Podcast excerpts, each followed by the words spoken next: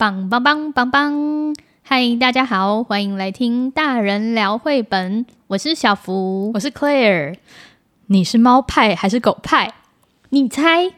你是狗派？你怎么知道？你有读心术吗？每次聊到狗狗的时候，眼睛就灯一亮。但是我还是也很爱猫的啦，就是不要得罪猫派的人。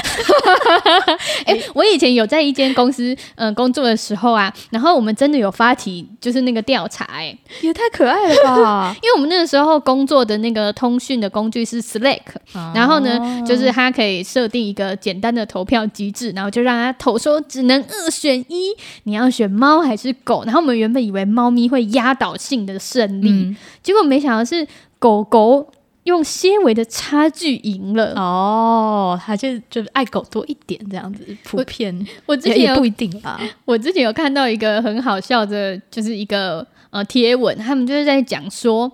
就是呃，大家都以为书店一定会有什么什么什么什么，然后其中一条就是大家都以为书店一定有猫，为什么？但是好像真的蛮多独立书店会有猫咪的哦，很符合那个痛调啦。啊，总之我们这两集呢，就是要来介绍猫猫跟狗狗的绘本。嗯，那第一集我们就先来介绍，我们介绍狗狗的绘本。哦，而且这次要介绍的量有一点多哦，因为每一本都难以割舍，太贪心。好，那第一本要介绍的是《我和我家附近的野狗们》。嗯，这是那个赖马很早期的作品，然后我非常的喜欢。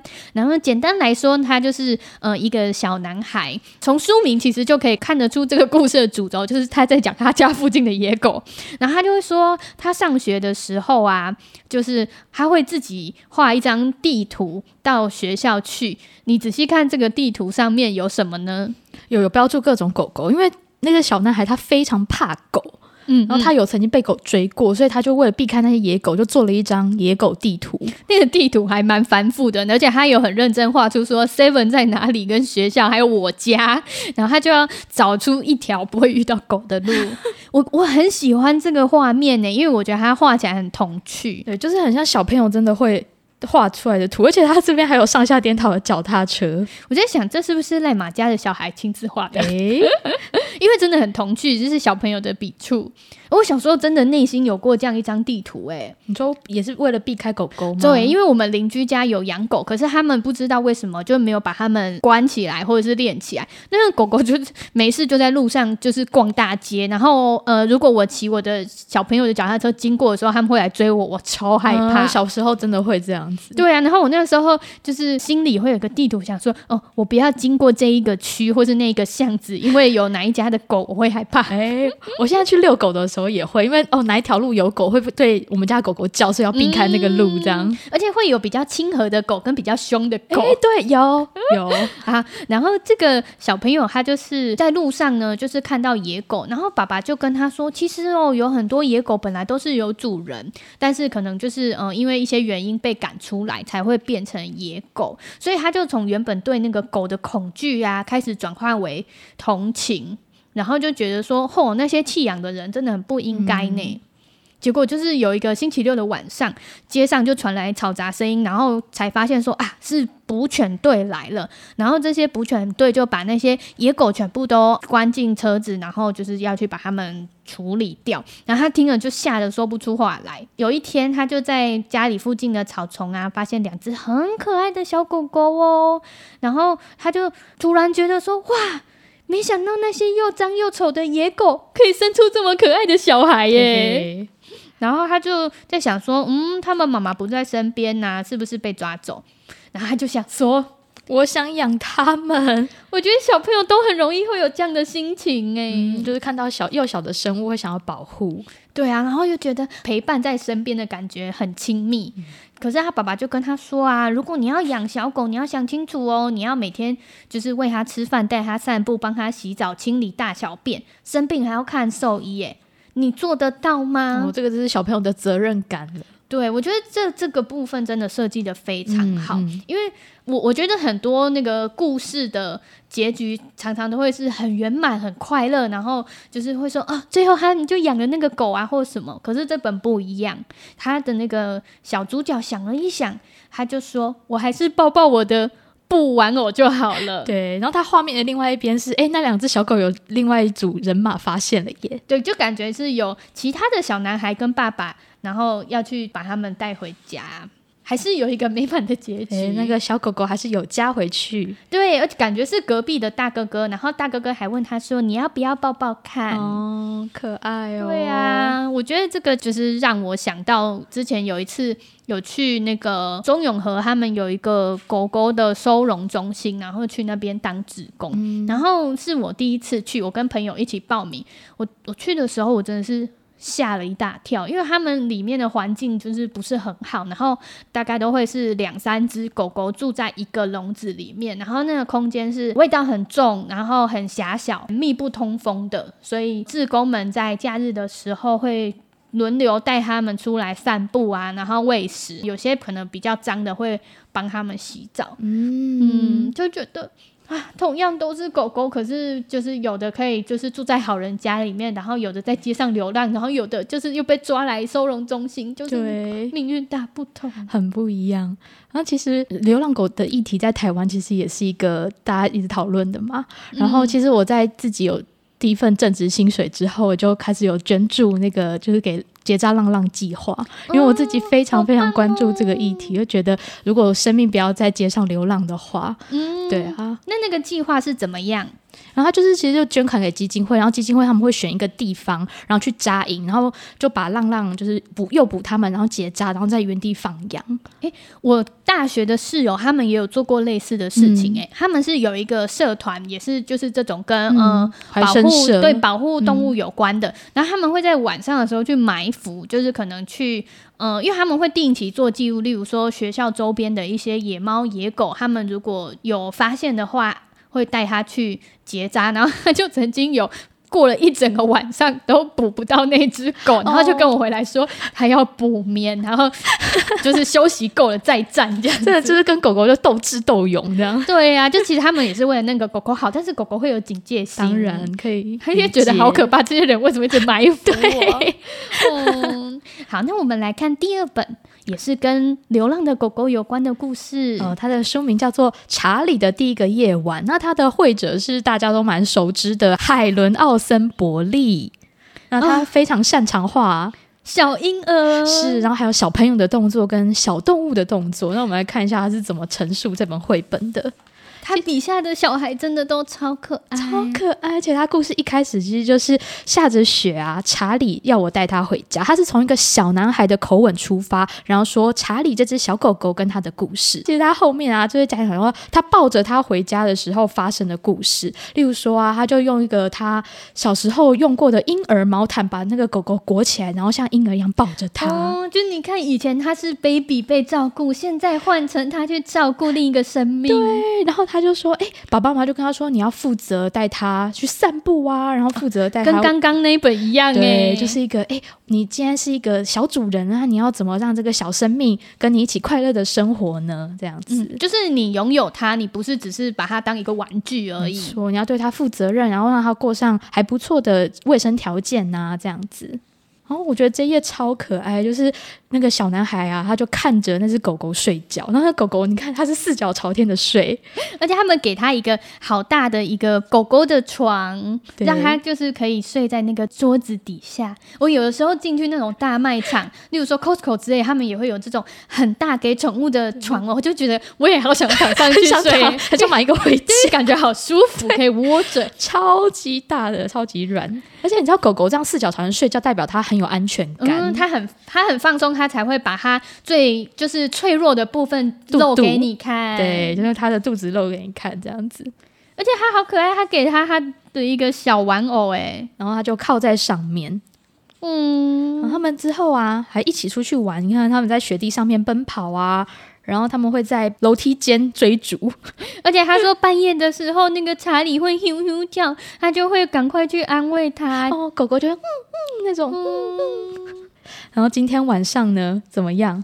因为他说他就是因为狗狗晚上会害怕发抖，然后他就像从小宝宝一样的抱着它走来走去，然后还去偷看正在睡觉的爸爸妈妈，说：“哎，有没有吵醒他们呢？”哎，好像没有哦。但是之后他把狗狗放回去抱枕上面，然后他还搔他的肚肚，说：“我们要永远做朋友哦。然后他狗狗好像听得懂一样，查理就对着我微笑，可爱哟、哦。可是不久之后又听到了哭声，然后结果小男孩他就把查理抱了起来，然后直接带到他的床上，他们就安然入梦了。嗯。我觉得这个的图片呢、啊，很让人觉得窝心的是，海伦·奥森伯利本身的笔触就是非常的柔和，然后他很会画小孩嘛，那他在描绘这个动物的时候啊，他的那个尾巴的摇动的幅度啊，然后还有那个眼神，让你觉得哇，真的是很可爱的一只小狗。我觉得很多爸妈在看这个画面的时候，会不会觉得说，这是一个天使般的孩子，不像，不太像是一个 呃人间的孩子，就是太温柔、善良、负责任到一个不可思议的地步了。这这个是一个有点天堂的境界，但我觉得他是一个非常好的示范呢，因为他是从一个被照顾者，然后成长到今天，他变成一个照顾者，而且他就会。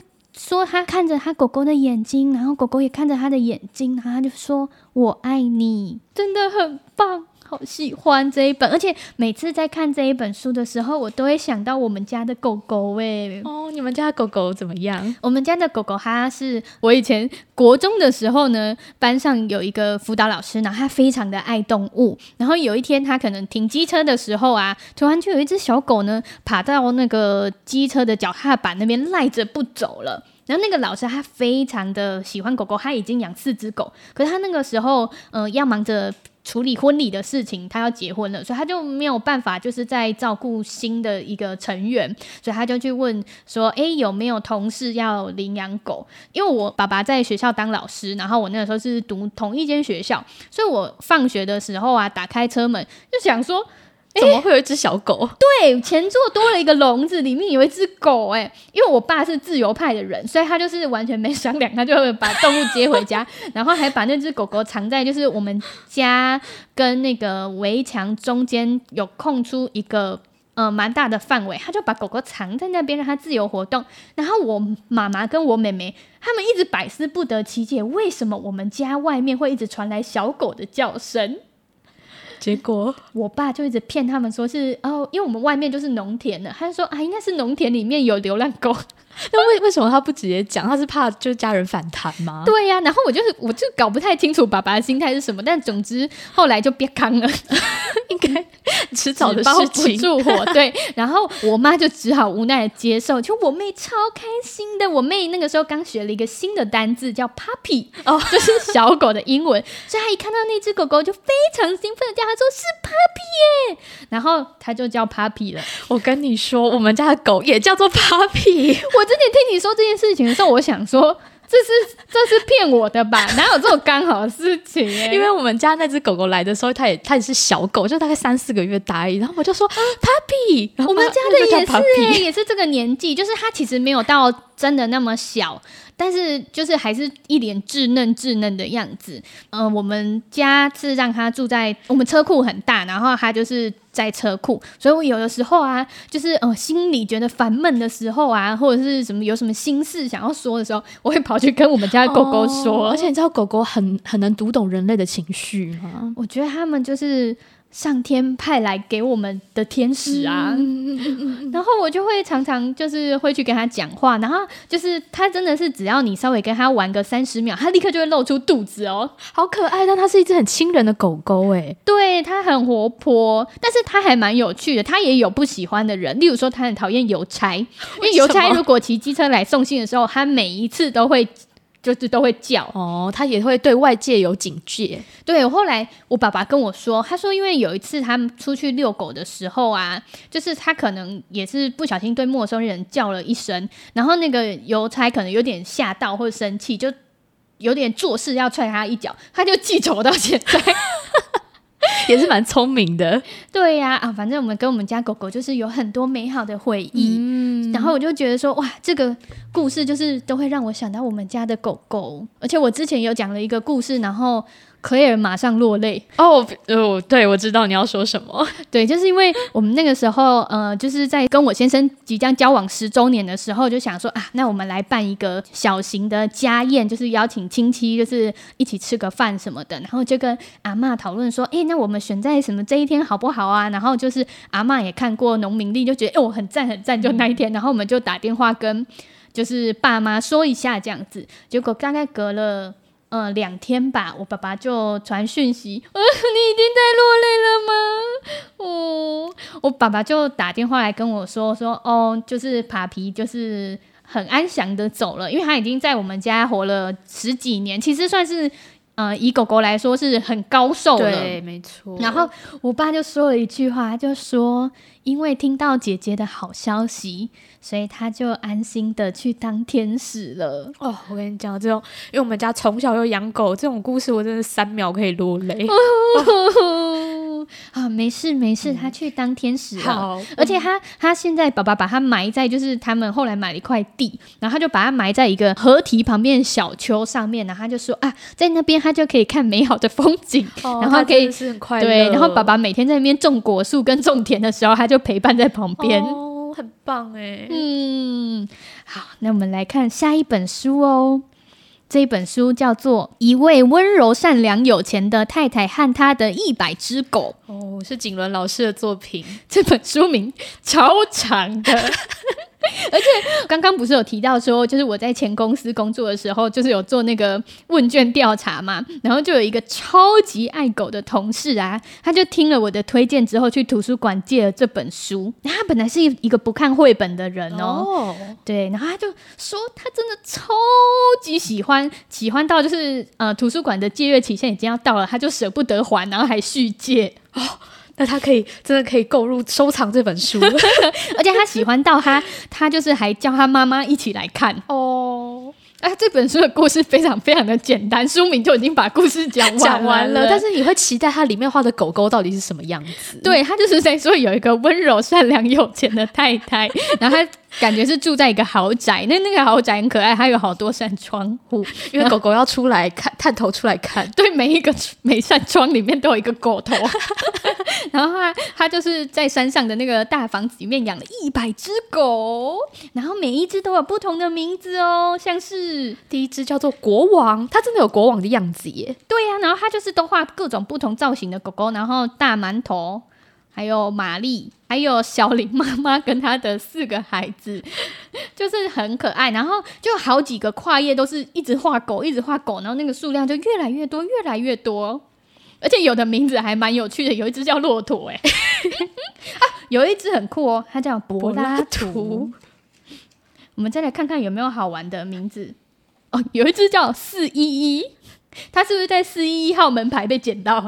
然后还有叫星期二的，可是在星期二被捡到的。诶，有一只叫梦露诶，因为我们家后来又领养了一只黑狗，然后我就问我妈妈说它叫什么名字呢？然后我妈就说哦，叫露露哦，露露。对，然后我就说露露什么意思？为什么叫露露？然后我妈妈就很优雅说梦露的露。我想说什么啦？有什么关联？然后我想说好了，开心就好，开心就好。而且我小时候很常会测试一下，说 Papi 到底知不知道他叫 Papi？哦，我会故意叫他什么，嗯，卤蛋啊，什么，他都不会转头。苹果啊，什么，看看他有没有反应。他他有反应吗？其实我也搞不太清楚哎、欸，因为我们有时候他在外面呃脱逃，然后他我们越叫他名字，他就越兴奋，然后就一直往前冲。其实他们有时候根本就听得懂，他是假装听不懂。对呀、啊，因为我们家的狗多可恶啊，它就会跑跑跑跑跑，然后我们实在是追得精疲力尽，它就回头对我们嫣然一笑，确保我们还在追。我跟你说，帕比也是这样，继续跑，对不对？对，怎么就是哦，这样人又又害 又又恨，就觉得很好笑，啊、然后气不起来啊。好，然后我们继续来看狗哦，就是这里面还有一只叫憨憨呐，还有蒜头啊，哦，还有台湾很常见的来福啊，啊还有恰恰。哦哦，越来越多，它还有叫咖喱的啊，香肠的啊，然后感觉是一可以组成一道菜耶。台湾人很很喜欢用食物的名字来帮宠物命名。哎，你觉得最常见的菜吉亚米啊是什么？来来福 Lucky 啊，旺旺旺旺，小黄小黑。啊，对我我的舅舅他在散步的时候啊，他会跟狗打招呼，而且他都会加名字哦，他就会说嗨小黄，嗨小黑，然后我说啊，你认识他们？他说没有啊，就看他什么花色啊。我说啊，那那种黑白相间呢？他就说嗯，点点或是小花啊。你舅舅好酷，好好笑。我想说，这样不就是有很上百只小黄？对啊，就直接用花色命名最直觉。嗯，好，然后那个故事啊，他就继续画画画，真的画到一百只哦。第一百只叫 Bingo，为什么它会出现在最后一个跨页啊？因为它有一个特征是它老是慢吞吞的，但它没有被忘记，而且它也可以一个人独占一整个跨页。然后他说，那个太太呀，每天都帮他们梳毛哦，然后他会拿一百个盘子喂他们吃饭，然后每一只都会摸摸他们，跟他说话，然后这一页超好笑。他他会大声的点名叫出一百只狗的名字，然后这个页面就把那一百个名字全部都写出来。哇，这页真的要写很久耶！而且这页是手写字写的，真的。景伦老师的手写字很可爱，嗯，很有他的特色。然后下一页更可怕，一百只狗都来了，我觉得很厉害。你要怎么把一百只狗全都画在这一个页面上面？而且你你往前面这样来回翻，你是可以辨识出每一只的，真的，因为它每一只都不一样，有的是品种犬，有的是米克斯，嗯，像他们的斑纹啊，或者是他们的花色不一样。然后他就说：“这位温柔、善良、有钱的太太和她的一百只狗，是不是很快乐？”然后大家就汪汪汪汪汪汪汪，好开心，好快乐哦！故事就结束啦，因为他们要天黑回家睡觉了。晚安，好可爱哦！这个太太没有名字哎，她就叫做温柔、善良、有钱的太太，听起来都是很正面、美好的形容词。我觉得这本书啊，它就是景文老师的心愿呢。因为他最近刚开幕了他的那个无尾香蕉学校，因为他景文老师他其实是长期有在兽医院工作，然后接触各式各样的猫猫狗狗，也收养了很多流浪动物，所以我就觉得这就是他对那些动物们的爱，就展现在书中。嗯，喜欢吗？很喜欢，爱就是爱狗的人。我觉得每一间兽医院都要放一本，嗯，是不是？好，那我们来下一本喽。下一本叫做《小狗出生了》。这个这本绘本呢、啊，它有一个特色，是它全部都是摄影而成的图片，就它不是用画的。对，它是照片，不是图片。而且它的摄影是黑白的。嘿，对，就是很有一个年代复古感。嗯，这我们来看一下它是什么时候出版的。好了，哦，它是一九七三年呢。哇，已经四十五年，四十快五十年前了耶。哦，好久哦！因为以前的相机搞不好还是那种很很笨重的相机，不像现在有数位相机那么方便吼。对啊，而且它这个它的图片都很精甜，而且它里面有些画面是很瞬间的画面呢。对，就例如说生宝宝，而其实这本书它在讲的就是一只狗狗怀孕的，然后要生小狗狗的故事。那一开始它是以一个腊肠狗为背景的，哎，腿好短呢。还有狗妈妈的肚子里面有好几只小狗狗要出生了耶！在生产的那一天呢、啊，那个狗妈妈就做了一个箱子，在里面把报纸揉来揉去，然后做了一个温暖的窝。然后狗妈妈现在要开始生小孩了，她把第一只小狗狗嘿咻嘿咻挤出来挤出来。哎，你有看到这个画面？第一只小狗生下来，第一次看到那个画面的时候，我有点震惊。我想说，哇，这本绘本好真实啊，真的很真实。它生下来的那个狗狗啊，还有那个胎衣的薄膜，哎，很像是一只呃湿哒哒的小狗装在一个塑胶袋或是气球里面，然后这样就掉下来。对，它的那个画面是真的拍出狗狗在那个袋子里面，还好是黑白的，不然就会有一种哎，有点太真实，对。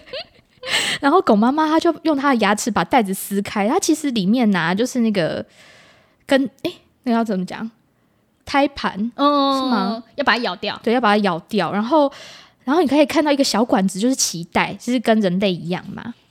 哎，他说狗狗出生以前呢、啊，就是靠这条脐带吸收食物和氧气，跟人类是一样的，嗯、因为哺乳类动物。小狗刚出生的时候，眼睛都还没有打开哦。对，就全身湿哒哒的，然后它毛都还没有长得很齐，这样子。然后狗妈妈会不停的舔狗宝宝，让它不那么湿干净。然后这位狗妈妈一共生了几只狗宝宝啊？来数一数哦，一二三，它生了三只，然后全部都挨在妈妈的乳房那边喝奶。三只感觉好像算少的哈。对，因为狗应该应该最多可以到八九。只哦，嗯、一胎。而且狗宝宝刚出生的时候真的好小、哦。对，你看那个它的这个画面啊，是一个人的手把一只狗直接这样撑起来，所以它就是单手、欸，对，单手这样撑起来。然后他说这只狗宝宝好可爱哦，我想要叫它小腊肠。哎、欸，还有偷懒，就腊肠犬吗？长狗。对，嗯，然后他还把它放到那个秤上面。他说他们身子很轻，只有。几十公克而已，几十公克是什么概念？就搞不好比一个面包还要轻哎、欸，那真的很小哎、欸，嗯，而且它的小腊肠狗本来就是小狗。哦，真的好想要摸它们哦。他说小腊肠看不见东西，一开始的时候他们眼睛都是紧闭的，然后啊，因为还没有长牙，所以没有办法吃东西，所以他们只要只能喝妈妈的奶。然后啊，如果你把你的手指就往他的手一戳，他其实就会开始吸吮，嗯。就是假装是奶瓶，对，假装是奶瓶，就是他会有一个反射动作，是有一个东西，他就开始吸，嗯、因为他就是求生本能嘛。他们前两个星体都是看不见的耶，他们两个星体之后眼睛才咚 打开、嗯，眼睛打开，然后耳朵也通了，他就哦听得到外面的声音了、嗯。他们会不会太早出来？因为人类的婴儿是一出生就可以听得到跟看得到。对他们其实哦，婴人类婴儿是不是在肚子里面其实就有听觉？对对，那狗狗干嘛那么急着出来？他们诶不太一样，听觉可能。是让妈妈不要那么负担，因为你看刚才第一页的时候，那个狗妈妈它肚子已经大到都要撞到地上，而且腊肠狗腿又比较短，所以它的肚子已经要垂到地上了，好辛苦哦。啊，这一页还在哈伊，好可爱。对，他说，因为这个是以小朋友的口吻嘛，他就说我想要跟小腊肠玩，但是他每天不是吃奶就是睡觉，因为毕竟是小狗狗嘛，跟人类的婴儿一样，一开始应该就花很多时间在睡觉。对，然后之后他就开始学会走路了。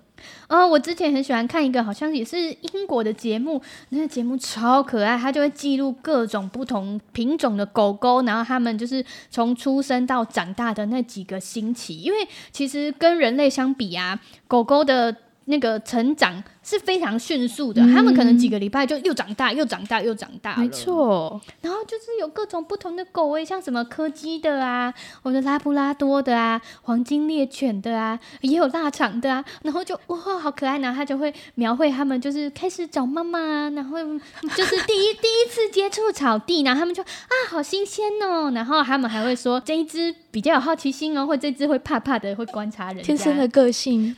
好，那我们回到故事本身，他就说。说他们就开始可以吃更多的固体食物了，然后现在也可以开始去遛狗狗了。你看，哎，刚才说到的第一次接触草地，嗯，真的在草地上翻滚，好可爱哟。然后有一个这个小男生啊，他就拉着一只牵绳，然后牵小小腊肠去散步。哦，他后来就成为那只小狗狗的主人了。哦，你看最后一页，就是他看着狗狗，看着他是不是跟那个查理，还有他。哎，查理是那只狗，就是刚才 就是前面我们有提到那个查理的对第一个夜晚里面那种深情对望的画面是一样的。哦，就是狗狗跟人类的凝视。我觉得世界上最美好的东西就是小孩与狗。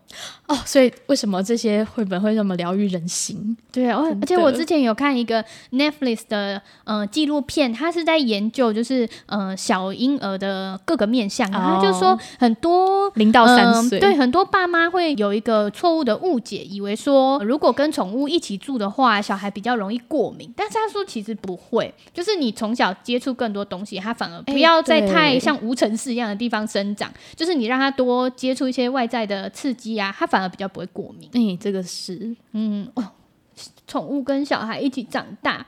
真的很棒哎、欸！哎、欸，其实我有看过狗狗出生的画面哎、欸，怎么会？因为我幼稚园的时候啊，就是因为我们家从小就一直有养狗嘛、嗯。那时候我们家养了一只母狗，然后那时候没有结扎的观念，大概是二十年前，嗯嗯，没有什么结扎的观念。那只母狗就怀孕了，然后后来它生下来，它生了大概七八只小狗吧，然后我们自己留了一只，其他都送养走了。